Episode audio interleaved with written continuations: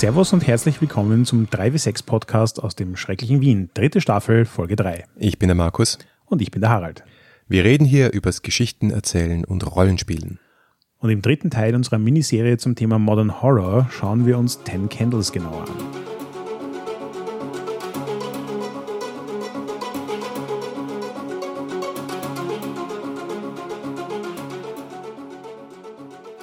Jetzt haben wir letztes Mal über das Spiel mit dem Jenga-Turm gesprochen. Jetzt sprechen wir dieses Mal über das Spiel mit den Kerzen. Und der Schlüssel. Der Schlüssel, ja, das ist auch ganz wichtig. Und es hat Würfel. Ja, es hat Würfel, mindestens zehn. Ten Candles, für mich das Spiel, wo der kürzeste Abstand zwischen Lesen und Playtest war, ungefähr zwei Tage, weil ich gesagt habe, oh, Darüber sprechen wir und das muss ich vorher noch schnell ausprobieren und gleich mal ein Brettspielabend umfunktioniert in ein Ten Candles Playtest am heißesten Tag des Jahres bisher. Ich beneide dich unglaublich, weil ich habe es gelesen und habe mir gedacht, wann kann ich den Playtest machen? Ich habe auf jeden Fall sehr viel Lust, das wieder zu spielen, aber wir sind schon wieder begeistert von einem Spiel. Wir sollten kritischer sein ist schwierig. Äh, vor allem, ich muss zugeben, dass das für mich ja wirklich eine interessante Reise war. Also ich habe erst mit Dread angefangen und dann Ten Candles gelesen. Und für mich ist so ein bisschen der Unterschied, Dread ist ein Rollenspiel mit wirklich gutem Handwerk. Es ist solide gemacht, es hat innovative Ideen, es ist ein feines Teil. Ten Candles ist Kunst. es ist einfach, da passt alles dermaßen perfekt zusammen, ist so elegant, ähm, hat so wenig unnötigen Müll dabei, ist so lasersharp focused und bietet trotzdem, oder verspricht zumindest beim Lesen schon so viel Replay-Value. Mhm. Das, das, hat mich wirklich überrascht. Also ich habe wenig Spiele gelesen in meinem Leben, die auf so wenig Platz so viel spannendes Potenzial unterbringen. Ja, ja, genau. Es ist die Hälfte von Dread, von der Seitenanzahl her. Aber es ist natürlich, muss man auch sagen, ein bisschen ein neueres Spiel. Ja, es gibt äh, fast zehn Jahre Storygame-Entwicklung zwischen Dread und Ten Candles und das spürt man. Absolut. Ja. Das Spiel ist von Stephen Dewey publiziert, geschrieben worden, war ursprünglich auch ein Kickstarter, ist jetzt noch bei ihm, bei Cavalier Games als PDF zu erwerben. Ich glaube, das Buch ist ein bisschen schwieriger das Buch wird nur in verschiedene Länder ausgeliefert und das ist, glaube ich, jetzt eine Liste von 20 Ländern oder so. Mhm. Aber er ist total willig, Sachen irgendwie auf die Reihe zu kriegen, wenn man ihn anschreibt. Ich weiß nicht, ob er das jetzt mag, dass wir das am Podcast gesagt haben, aber er versteht sicher kein Deutsch. Hi, Steven. Nein, also ich habe nur die besten Erfahrungen mit ihm gemacht. Ich habe ihn angeschrieben, ob es auch möglich wäre, es nach Österreich geschickt zu bekommen und er hat wirklich innerhalb von 30 Sekunden geantwortet. Ja, super nett. Ja, wir werden noch mehr von Steven hören. Er scheint ein sehr netter Typ zu sein. Ten Candles, zehn Kerzen. Was ist, was hat's mit diesen zehn Kerzen auf sich? Also abgesehen davon, dass man Horrorspiele doch eh immer bei Kerzenlicht spielt, oder? Wahrscheinlich, aber in dem Fall sind die zehn Kerzen die zehn Schritte bis zum Untergang. Das Level kann man sich hier aussuchen. Persönlicher Untergang, Weltuntergang, Universumsuntergang, ist alles drin. Auch ein Unterschied zu Dread, es gibt hier ein, ähm, ein Standard-Szenario, eine Welt, ein Setting eigentlich. Das, das war für mich auch einer der ganz wichtigen Dinge, die es instant sympathisch gemacht haben. Sie haben es geschafft, irgendwie ein Szenario zu schreiben, bei dem ich mir denke, uh, da kann man total viel damit machen. Und sie haben dieses Potenzial auch offen gelassen. Du kannst total viel damit machen. Mhm. Für mich war das Szenario, also das Szenario ist mehr oder weniger, die Sonne ist aus, die Sterne sind weg, es ist dunkel, die Welt liegt im Dunkeln. Und sie sind verantwortlich dafür und sie sind da. Wer sie sind, das ist ganz offen. Richtig, und nicht nur offen im Sinne von, der Spielleiter überlegt sich, wer sie sind, sondern es ist etwas, das sich im Laufe eines Spieles mit der Gruppe und dem Spielleiter gemeinsam definiert. Ja, genau. Also die Welt hat mich erinnert aus einer Mischung oder so äh, aus, aus einem Spektrum zwischen Stephen Kings The Mist, äh, vor allem vom Film, und dem Roman Spin von Robert Giles Wilson. Ich weiß nicht, ob du den kennst. Ich fürchte, ich kenne beides nicht. Ja, nachdem du letztens gemeint hast, du magst solche nihilistischen Sachen nicht, bitte schau nicht The Mist. Es ist wirklich der dunkelste Film, den ich je gesehen habe, ohne einen Funken Hoffnung. Aber Spin kann ich dir sehr empfehlen. Das ist, wenn du das Ten Candles Setting nimmst und daraus einen Science-Fiction-Roman machst, wo du dann Wissenschaftler hast, die versuchen zu erklären, warum die Sonne ausgegangen ist und die Sterne weg sind, statt eines Horror-Settings oder postapokalyptischen Settings, dann lies Spin. Lohnt sich. Aber das ist doch eins der Szenarien von Ten Candles. richtig, ja, richtig. Okay, wir müssen, glaube ich, nochmal ein paar Schritte zurückgehen und kurz erklären, was, was so die Mechanismen sind in diesem Spiel, weil auch die sind sehr, sehr spannend. Da möchte ich übrigens gleich einhaken. Ich finde es wunderschön, dass das Spiel tatsächlich Mechanismen hat. Das heißt, der Jenga-Turm in Dread ist eine coole Idee und kompakt und leicht erklärbar und schnell begreifbar. Aber Ten Candles ist kaum, also um einen Hauch vielleicht komplexer. Aber was sie da an Regeln zusammengeschustert haben, ist super elegant. Bin ich bei dir. Es funktioniert beides sehr gut. Aber Ten Candles hat eben, was die Eleganz betrifft und das Zusammenspiel der Mechanismen irgendwie dann doch noch einen Tacken mehr draufgelegt. Na gut, was haben wir für Mechanismen? Wir haben mal die zehn Kerzen. Und die zehn Kerzen stehen für zehn Szenen. Das heißt, das ganze Spiel passiert insgesamt in nicht mehr als zehn Szenen. Das heißt, es ist auch ganz wichtig, alle Spieler von Anfang an darauf einzuschwören, respektive ihnen klarzumachen, die Charaktere werden nicht überleben. Das ist quasi der erste Satz. Und ganz wichtig, den Leuten mitzuteilen, dass alle in der letzten Szene sterben werden, aber voraussichtlich auch nicht vorher, sondern in der letzten Szene. Und diesen zehn Kerzen nicht nur zehn Szenen entsprechen, sondern auch zehn Würfel. Genau, und die Würfel sind sozusagen der Pool, mit dem Spieler Handlungen ausführen. Das Würfelsystem an sich ist denkbar einfach. Du nimmst die Würfel, die zur Verfügung stehen. Wenn irgendein Würfel mit einem Sechser zum Liegen kommt, dann bist du erfolgreich in deiner Handlung. Jeder Einser führt dazu, dass dieser Würfel in Zukunft für den Rest dieser Szene nicht mehr verwendet werden kann. Das heißt, wenn man ganz am Anfang des Spiels ist, dann ist die Wahrscheinlichkeit, dass man mit seinen Handlungen erfolgreich ist, eigentlich ziemlich groß, weil du würfelst zehn Würfel in der ersten Szene. Irgendeiner davon muss ein Sechser sein, das ist leicht machbar. Yep. Gleichzeitig ist es aber auch so, dass je öfter du in einer Szene würfelst, desto weniger Würfel hast du halt im Pool, weil irgendwann irgendwo Einser auf, aufkommen. Und das hat auch so eine ganz eigenwillige Dynamik, finde ich, weil es ist so, so ein bisschen der Regelfuchser kommt dann zu der Erkenntnis, was auch immer ich tun will, ich sollte es als erster tun. Mhm. Und damit hat so ein bisschen diese schwarze Peter-Dynamik. Mhm. Und dann, wir haben Eskalationsmechanismen angesprochen. Es ist so, dass du mit jeder Szene einen Würfel verlierst oder anders gesagt, du hast immer nur so viele Würfel im Pool am Anfang der Szene wie Kerzen leuchten. Denn am Ende einer Szene geht die Kerze aus.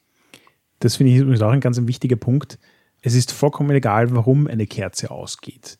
Ein Tropfen von der Decke, ein Luftzug, jemand ist am Tisch angeknallt. Wenn eine Kerze ausgeht, ist sie aus. In unserem Playtest Katze. Fakt. Aber weißt du was? Es hat wirklich gut in die Szene gepasst. Aber das sollten wir auch gleich erwähnen, wann eine, eine Szene aus ist. Das ist nämlich wirklich speziell und wird äh, Tank Handles manchmal auch vorgeworfen, dass an dem Punkt, wo irgendein Wurf fehlgeht, wo du also keinen Sechser würfelst, ist die Szene sofort aus. Das führt dazu, dass die Länge der Szene einerseits durch den schrumpfenden Pool immer kürzer wird, was natürlich wunderbar passt. Äh, am Anfang tust du ein bisschen mehr, am Schluss geht's zack, zack, zack, zack, zack in Richtung Höhepunkt. Und andererseits kannst du auch vom Ende einer Szene total überrascht werden. Und ähm, ich habe also auch schon den Kommentar gesehen, ähm, dass Ten Candles deswegen einen eigenwilligen Erzählrhythmus hat. Das, das kann ich mir gut vorstellen, aber ich finde, dass dieser Erzählrhythmus ja genau dem entgegenkommt, was sie versuchen zu erreichen, weil du halt auch wieder so dieses Gefühl von Kontrollverlust hast. Es ist so, kann sein, dass du dir gerade eine total komplexe Szene zusammengeschustert hast, wo glücklicherweise fünf Leute hintereinander Sechser gewürfelt haben und es geht voll ab und ähm, du bist eigentlich überhaupt nicht am Ende einer Szene und dann ist die Szene aus. Und da kommt dann eine weitere Mechanik ins Spiel, die ich eben auch extrem elegant finde wenn eine Szene endet und die nächste beginnt, gibt es eine Phase, in der die Spieler Wahrheiten deklarieren können. Und Szenen sind in dem Spiel tatsächlich Szenen, also mit Ort- und Zeitveränderungen. Das heißt, es sollte nicht eine Szene einfach vollkommen nahtlos in die nächste übergehen, sondern es sollte dazwischen irgendeine Form von Distanz passieren. Und in dieser Distanz besteht auch die Möglichkeit, eben Sachen festzulegen. Das heißt, wenn eine Szene abrupt endet, dann haben die Spieler halt auch die Möglichkeit, den Teil, der nicht ausgespielt worden ist, in diesen Wahrheiten festzulegen. Hm, genau. Das ist so ein kleines Ritual. Ich, das ist überhaupt ein sehr ritualistisches Spiel, was auch sehr, sehr gut funktioniert hat, weil diese Phase der ausgesprochenen Wahrheiten fängt immer mit dem Satz an, ich habe es mal so übersetzt, die Welt liegt im Dunkeln und hört immer mit dem Satz auf, und wir sind am Leben. Außer in der letzten Szene. For reasons. Ich, ich hatte reasons. so das Bedürfnis, eine Möglichkeit zu finden, als Satz, den alle sagen müssen, and so say we all einzubauen.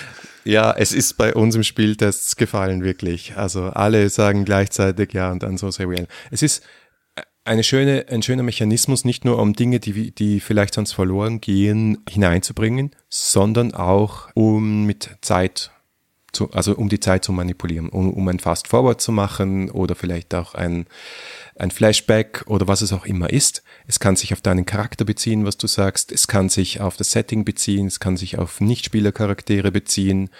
Und man kann sich auch sehr erfolgreich oder die eigene Gruppe damit in die Scheiße reiten, weil es Spannung macht. Ja. Oder man kann sich auch ein Stück weit retten und Details hineinbringen, wo man sich denkt, also Kleines Beispiel aus unserem äh, Playtest. Ähm, die Spieler waren mit einem so Militär gepanzerten Wagen unterwegs und haben dann irgendwann einen Wohnwagen gefunden und den hinten angehängt. Dann sind sie natürlich irgendwann mit dem Wohnwagen im Straßengraben gelandet. Der Wohnwagen kippt und dann in der Wahrheitsphase sagt die eine Spielerin, die Achse des Wohnwagens, also die Verbindungsachse zum Wohnwagen ist gebrochen. Und das war sehr geschickt, weil ich wollte dann nachher sagen, ja, du willst losfahren, aber der Wohnwagen hängt hinten. Nein, nein, die Achse ist gebrochen. Ich habe das gerade etabliert. Und das räumt Dinge aus dem Weg oder kann halt Dinge auch hineinbringen. Und das ist sehr, sehr schön. Nur dass auch diese Wahrheiten sich an den Kerzen orientieren, die noch leuchten. Und du am Schluss nur noch die eine Wahrheit hast, nämlich die Welt liegt im Dunkeln. Ich finde, dass dieser rituelle Charakter, den sie da geschaffen haben, auch so wunderschön zu dieser, zu diesem Gefühl von Unvermeidbarkeit beiträgt. Es ist so, du weißt von Anfang an, die Charaktere werden sterben. Die Frage ist nur, wie sie bis dorthin kommen. Und du weißt, dass es quasi mit jeder fortlaufenden Szene enger und schwieriger und düsterer wird. Und dieser Ritus und dieses Repetitive gibt dem Ganzen noch irgendwie so einen, so einen Pathos und so eine Bedeutungsebene, die, finde ich, relativ stark ist. Mhm. Wir haben es noch nicht erwähnt, aber ich glaube, es ist evident, man spielt auch im Licht dieser Kerzen. Das heißt, es wird auch immer dunkler, man sieht auch immer weniger von seinem eigenen Charakter und das trägt auch zur Stimmung bei. Das bringt uns gleich zum Charakter. Ja, es gibt nämlich sowas. Es gibt zwar keine Charakterbögen, aber es gibt einen Stapel aus vier Karteikarten und noch einen, eine zusätzliche Karteikarte, wo mehr oder weniger der Name drauf steht. Man kann nämlich nicht nur diesen Würfelpool würfeln, sondern man kann auch gewisse Dinge dabei manipulieren, wenn man seine eigenen Stärken und Schwächen ins Spiel bringt. Ich finde das in der Hinsicht auch nämlich nicht nur sozusagen von dem, was einen Charakter beschreibt, sondern auch von dem, wie es haptisch sich erlebt, total ein, ein guter Griff gelungen ist. Ich bin jetzt quasi das Spielen mit ähm, Karteikärtchen von Fate ja eh schon recht gewohnt. Und was sie hier aber machen, ist, dass du irgendwie so einen netten kleinen Stapel vor dir stehen hast, der auch noch eine gewisse Form, also du weißt, was drin ist in dem Stapel, aber du weißt nicht, in welcher Reihenfolge die Sachen drin sind. Ähm, und wie diese Reihenfolge mit dem Spiel interagieren wird.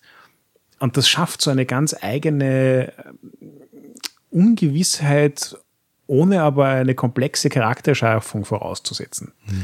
Also ich, Charakterschaffung und Charaktere in, in Ten Candles finde ich auch eine super elegante Sache.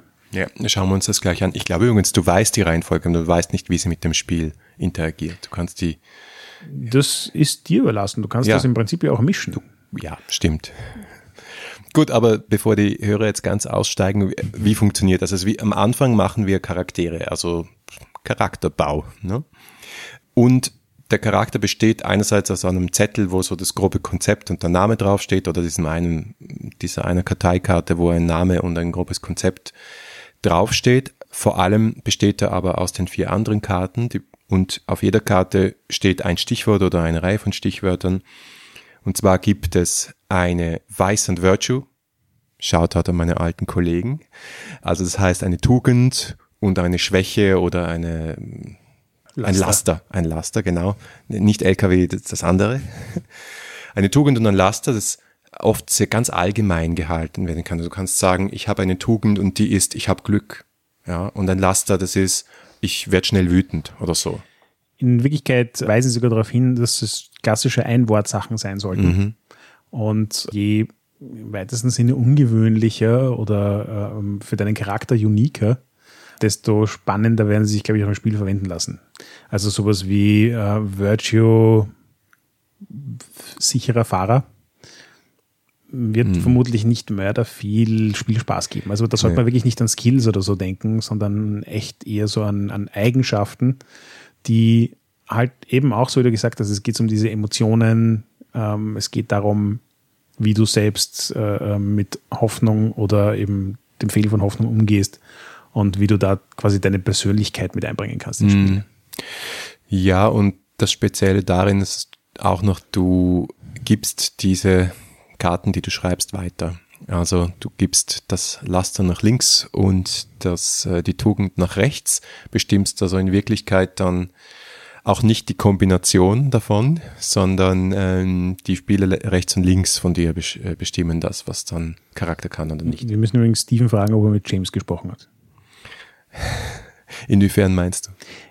Also ich glaube, die sind ja zu einer relativ ähnlichen Zeit entstanden, die Spiele. Also ich meine, jetzt Mechanik mit Karten weitergeben ist jetzt nicht so unique. Ja. Ähm, aber ich finde, dass sowohl Paranoia als auch Ten Candles ist einfach sehr elegant nutzen, mhm. ähm, um einfach so ein bisschen ein, ein randomized Character Generation hinzukriegen, in die aber trotzdem die ganze Gruppe investiert ist. Ja. Und wo du am Ende des Tages einen Charakter rauskriegst, den zu spielen nicht mörderkompliziert. Es ist nicht so, dieses, wer andere hat für dich einen Charakter gebaut und du hast eigentlich keine Ahnung, es den spielen sollst. Hm. Ja, klar, das muss dann einfach sein. Die anderen zwei Karten sind noch spannender. Du hast einen Moment, einen Moment der Hoffnung, ähm, wo du einen Satz zu Ende schreibst, der beginnt mit ich werde Hoffnung finden, wenn ich. Und da bist du viel, viel spezifischer. Und das ist wirklich so ein, ein, ein Leuchtturm, auf den du dich versuchst hinzubewegen, weil wenn du es schaffst, deinen Moment der Hoffnung, und den behältst du, ins Spiel hineinzubringen. Ein Moment der Hoffnung in unserem Spiel zum Beispiel war, ich werde Hoffnung finden, wenn ich Kinder spielen sehe.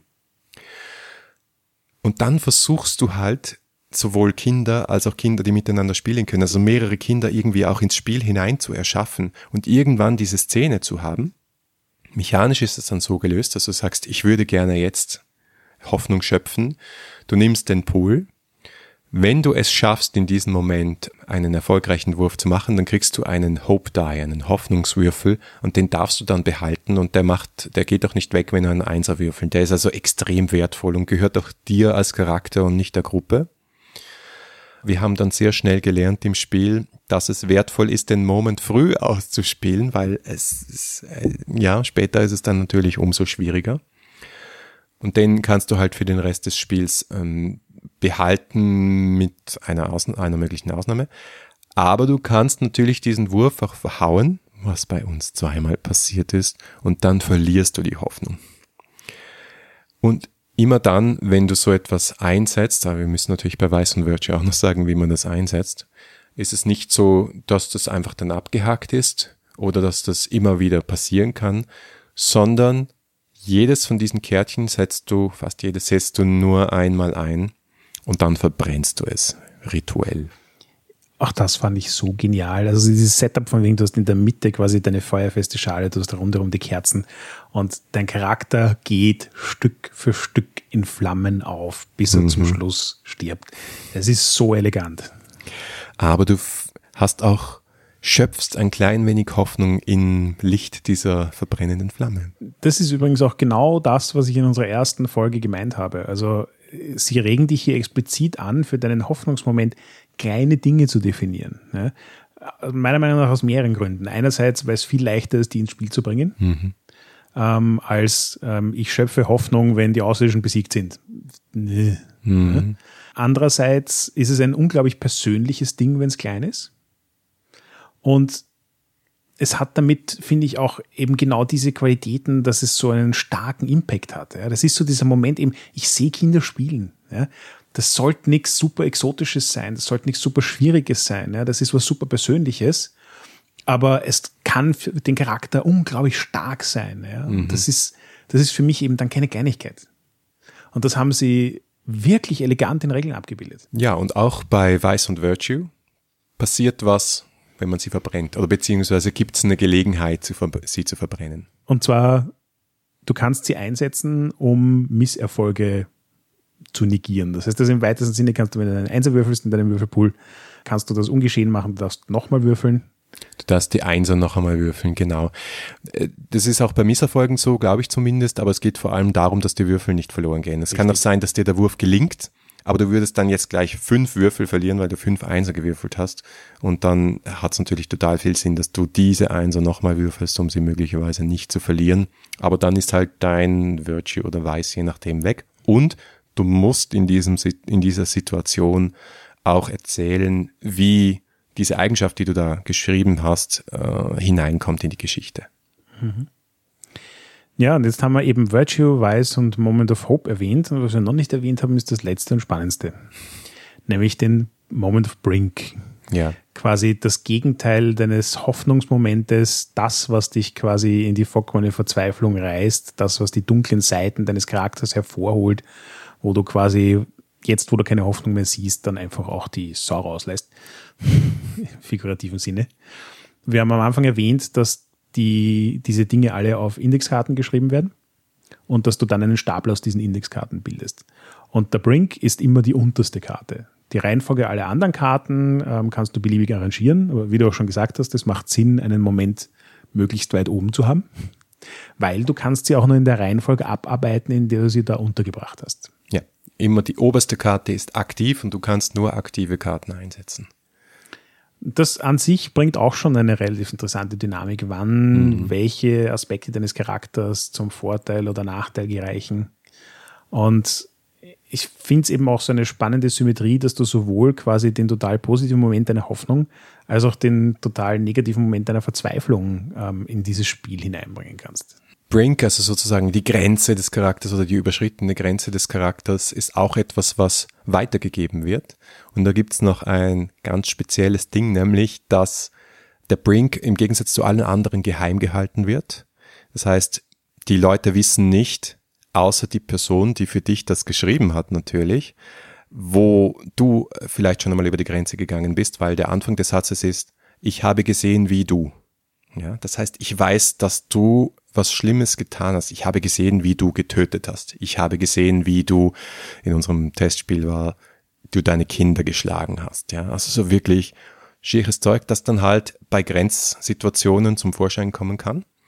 Wie setzt man das ein im Spiel? Wie gesagt, es ist ganz unten, wahrscheinlich auch so eher nur in den letzten Szenen. Du kannst, wenn du deinen Brink einsetzt, bei einem Wurf sämtliche Würfel noch einmal würfeln, aber sämtliche auch die Sechser. Wenn du es dann aber verhaust, dann äh, musst du deinen Brink verbrennen. Wenn du es schaffst, dann kannst du deinen Brink behalten. Aber du musst ihn halt auch ausspielen. Ja. Wenn da steht, dass du getötet hast, dann heißt das wohl, dass jetzt die anderen sehen, wie du jemanden tötest. Der Charakter muss an seine Grenzen gehen, die Grenzen überschreiten und vielleicht bleibt von ihm auch gar nichts mehr über, weil er es dann halt nicht geschafft hat. Und wenn er es dann nicht schafft, dann verliert er noch dazu seinen Hoffnungswürfel, falls er einen hat. Also man sieht da, gerade beim Brink, wie alles ineinander greift und die Spieler dahin getrieben werden, wo das Spiel sie haben will. Es gibt noch einen Aspekt am Brink, den ich super elegant finde, nämlich eben dadurch, dass du die Sachen weitergibst, gibt es halt automatisch diese Verbindung zwischen zwei Charakteren. Ähm, sie schreiben also auch explizit hinein, das ist nicht nur etwas, was der Spieler weiß, das ist auch etwas, was der Charakter weiß. Damit hast du automatisch sofort eine Beziehung zwischen zwei Charakteren definiert. Und das andere ist, dass ähm, das Ganze ja im Kreis passiert und Teil dieses Kreises ist natürlich auch der Spielleiter. Und damit kommt auch dieses Thema des, es gibt quasi einen Brink für die da draußen. Und der wird von einem äh, Spieler definiert.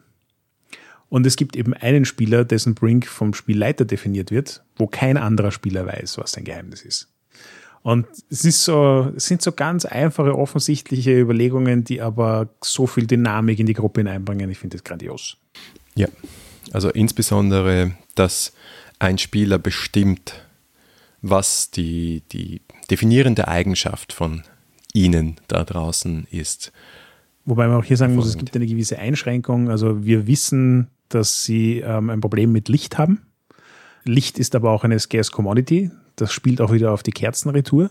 Das heißt, je weiter das Spiel voranschreitet, desto mehr Dunkelheit bricht aus und desto mehr Macht gewinnen sie. Und du kannst als Spieler hier auch keine Schwäche für sie definieren, die halt irgendwie eine, eine easy Solution wäre. Also, keine Ahnung, ähm, sie mögen meinen Körpergeruch nicht. Und jetzt haben wir noch gar nicht das aus meiner Sicht stärkste Element des Spiels erwähnt, nämlich das Thema Erzählrecht. Die Würfel aus dem Pool, die wandern nicht nur weg, die wandern zum Spielleiter. Das heißt, ab Szene 2 hat der Spielleiter einen Würfel, ab Szene 3 und so weiter und so fort, bis er am Schluss 9 hat und die Spieler nur noch einen. Der Spielleiter würfelt gegen die Spieler, aber nicht in einem typischen Widerstandswurf, so äh, nein, ich gewinne, du schaffst es nicht, sondern wenn der Spielleiter gleich viel oder mehr Sechser würfelt, wie der Spieler, der gerade würfelt, dann gewinnt der Spielleiter das Erzählrecht. Und dass wir in Wirklichkeit nicht darum würfeln, oder nur weniger darum würfeln, schaffen wir etwas oder schaffen wir etwas nicht, sondern darum zu erzählen, was da jetzt ist und was da passiert, das hat das Spiel für mich perfekt gemacht. Das heißt auch, und das sagt er auch, Steven ganz explizit in diesem Buch, bereite nichts vor. Es gibt einen Abschnitt, der macht das sozusagen das Szenario, und das ist wirklich ein Abschnitt, und den liest man auch ganz am Anfang, damit die Spieler wissen, worauf sie sich einlassen. Dann aber, nein, lass sie es machen und lass sie würfeln. Lass sie würfeln für, für ich mache die Tür auf. Lass sie nicht würfeln für schaffst du es, die Tür aufzumachen, sondern lass sie würfeln dafür zu erzählen, was hinter der Tür ist das ist zum Beispiel für mich der Punkt, wo Ten Candles um solche Welten besser funktioniert als äh, Dread. Du hast nämlich genau die gleiche Dynamik. Das heißt, je weiter das Spiel voranschreitet, desto weniger häufig werden Spieler erfolgreich sein in dem, was sie tun. Aber das Erfolg und Misserfolg ist nur bedingt die Frage eben, habe ich es jetzt geschafft, eine Tür aufzumachen oder nicht? Ja? Sondern es geht darum, wer hat sozusagen das Recht, die Geschichte in eine bestimmte Richtung zu treiben. Und das funktioniert, finde ich, extrem gut, weil es nicht auch so graduell ist. Ja. Es, ist so, es ist ein sanfter, fließender Übergang und du weißt von Anfang an, es ist eine düstere Geschichte, aber am Anfang rennt es eigentlich noch relativ kurz und dann eskaliert es immer mehr und mehr und mehr und es gleitet immer mehr ab und du mhm. kannst das immer weniger kontrollieren. Also das, das, das haben sie wirklich, wirklich elegant gemacht, finde ich. Es war sehr spannend, weil ich kurz vorher auch einen Playtest gemacht habe von Follow, was ja auch ein Erzählspiel ist, so ein bisschen in einem klassischeren Rahmen, äh, wo du sehr viel Freiheit hast zu entscheiden, was gelingt, was nicht gelingt, was nicht wirklich so darum geht. Da hatten wir teilweise Mühe damit. Hier bei Ten Candles überhaupt nicht und ich glaube, ich weiß den Grund dafür. Der Grund ist, dass es in diesem Genre und in, in, dieser, in dieser Klarheit der Szenerie allen klar ist, dass es nicht darum geht, schaffe ich was oder schaffe ich was nicht, sondern um ein, darum eine spannende Geschichte zu machen, eine spannende Horrorgeschichte. Und das heißt auch, sei hart zu deinem eigenen Charakter, sonst ist es nicht spannend. Und es kommt noch dazu, dass jeder für sich in seinem Innersten nur weiß, was, was ihn gruselt oder sie. Und das kommt zum Vorschein und es ist grauenhaft und es ist so gut aber auch da wieder ist ihnen extrem gut gelungen. Sie schreiben ja auch explizit, du sollst quasi sie nicht vorkommen lassen bis zur letzten Szene. Das heißt, du hast neun Szenen Terror und nicht Horror. Und zwar Terror, der immer schlimmer wird und der immer mehr in deinem Kopf stattfindet und der immer mehr Details kriegt, die kein eindeutiges Bild zulassen. Ja, wirklich stark. Und also ich war überrascht, wie gut es funktioniert hat, muss ich dir sagen, weil ja, vier Leute, die da zusammensetzen, sitzen wohl erfahrene Rollenspieler, wohl Leute, die sich im Horrorgenre sehr gut auskennen. Aber wie das eine ins andere sich hineingefügt hat und ähm, es am Schluss dieses Bild von ihnen gegeben hat, das ich nur noch nehmen musste und ihnen servieren, es war einfach wunderschön. Und der Schluss, der, der letzte Akt ähm, oder die letzte Szene, das ist auch noch was ganz Besonderes von, vom, vom Ritual her gesehen. Leider habe ich einen großen Fehler gemacht. Es ist nämlich so, dass normalerweise, wenn du einen Wurf verhaust und die Szene zu Ende ist, hatte der Spielleiter das Erzählrecht. In der letzten Szene ist aber so, wenn du einen Wurf verhaust, dann ist nicht die Szene aus, sondern du bist tot. Und da erzählt, hat der Spieler das Recht, ähm, seinen eigenen epischen Tod zu beschreiben. Das habe ich leider vergessen. Und das kam dann so als Kritik, ja, das wäre irgendwie noch schön. Und ich so, hm, das steht eigentlich so im Buch, das war ich, tut mir leid. Ich habe es erst gestern gelesen.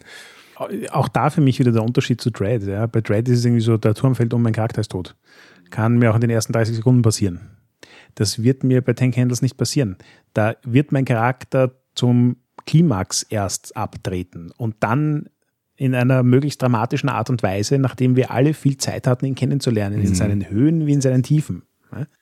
Naja, also, viel Zeit. Das Spiel, ja, ja, ja zwei Stunden, zweieinhalb Stunden. Das finde ich übrigens auch spannend. Ähm, das, wie man am Anfang erwähnt, dass äh, eine ausgeblasene Kerze eine ausgeblasene Kerze ist. Mhm. Und du spielst dieses Spiel mit äh, Teelichtern. Mhm. Die haben eine Lebenszeit von zwei bis drei Stunden. Genau. Das heißt, am Ende dieser Lebenszeit ist das Spiel vorbei. Irgendwann geht die letzte Kerze aus.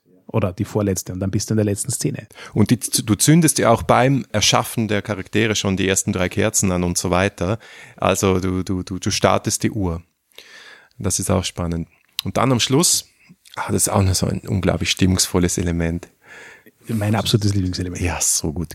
Ganz am Anfang werden alle Spieler dazu aufgefordert, sobald sie ihren Charakter haben, die Abschiedsbotschaft ihres Charakters aufzunehmen auf so einem Handy oder so weil die Geschichte beginnt immer mit einem Verlassen von einem sicheren Haus zum Beispiel oder von einem sicheren Ort. Sie gehen da raus und, und, erleben etwas. Aber vielleicht findet ja jemand diese letzte Botschaft. Und jeder, nachdem er seinen ersten Eindruck hat vom Konzept seines Charakters, spricht halt diese Abschiedsbotschaft, die erfahrungsgemäß, zumindest nach dem ersten Playtest, recht hoffnungsvoll ist, ja.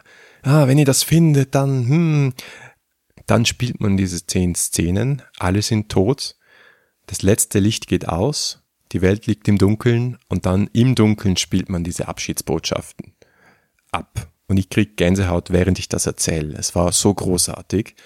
Und dann, auch da hat Steven wieder echt Perfektion, hat er gesagt, und dann ist meistens still. Und dann lass es still sein. Sagt nichts, bis der erste Spieler was sagt. Es waren heftige Sekunden, bis der erste gesagt hat, wow. Und das war ein so perfekter Abschluss für einen Spieleabend, wo sehr oft so ein bisschen das Problem ist, gut, das war's für heute, danke. Ja. Auch da wieder hilft total der rituelle Rahmen, weil quasi, wenn du dann zur Tür gehst, das Licht aufdrehst und die Chips auspackst, dann hast du eine klare Abgrenzung zwischen Realität und dem, was du gerade erlebt hast. Ja? Und dann kannst du dich bei einem gemütlichen Bier zusammensetzen und über das diskutieren, was du erlebt hast. Also ich meine, also ich kann mir bei Ten Candles so richtig lebhaft vorstellen, dass wenn du den Leuten nachher genug Zeit gibst, dass die sich darüber unterhalten wollen, wie Kriegsveterane, die durch ein gemeinsames traumatisches Erlebnis gegangen sind. Und das habe ich in einem normalen Tischrollenspiel echt selten. Ja, ja, das kommt schon vor, wenn es gut war. Aber das Ding geht in die Tiefe, weil es löst wirklich Geschichten aus, die du selber erleben willst und trotzdem treffen sie dich und du erfährst auch Dinge, ich, ich will es nicht wirklich sagen, es geht nicht so ins Psychologische hinein, ja, aber es ist extrem spannend, worauf die Leute, die da am Tisch sitzen, kommen und was sie hineinwerfen in die Geschichte, um selber Spotlight zu kriegen oder um einfach die Geschichte cool zu machen oder einfach weil es aus ihnen raussprudelt. Und Mann, oh Mann, das ist gruselig. Also, wie gesagt, ich habe es nicht gespielt, ich werde es noch ausprobieren, aber für mich trifft Ten Candles meine persönliche Definition des ultimativen Erzählspiels. Es hat durch seine rituelle Art sehr viel für mich Parallelen von der Dynamik her zu einem Brettspiel. Es hat Rhythmen, du verstehst, wie es abläuft, ähm, es dauert drei Stunden, dann ist es vorbei und so weiter. Es hat einen sehr hohen Replay-Wert, also du kannst es sehr oft spielen. Und es hat aber trotzdem, es gewinnt unglaublich dadurch, dass es diese Freeform-Rollenspiel-Komponente dabei hat.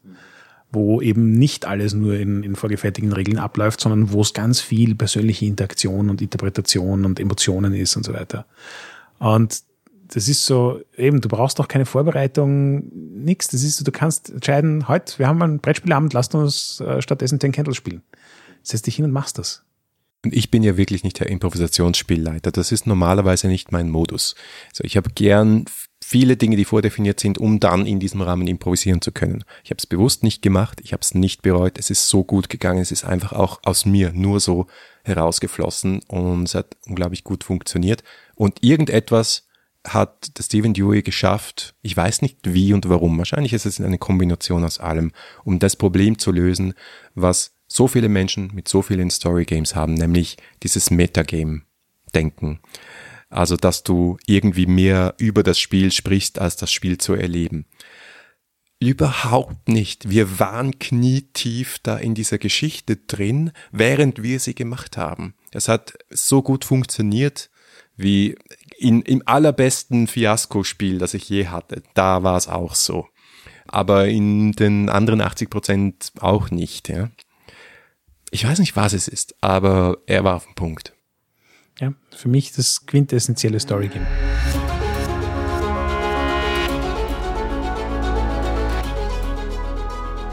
Danke fürs Zuhören. Das war der dritte Teil unserer Miniserie zum Thema Modern Horror. Feedback lesen wir gerne auf Facebook, Twitter oder im Web unter 3w6-podcast.com. Wenn euch diese Folge gefallen hat, dann empfehlt doch den Podcast eine Person weiter, die daran auch Spaß haben könnte. Oder ihr schenkt uns einige Sterne auf iTunes. Danke fürs Zuhören und bis zum nächsten Mal.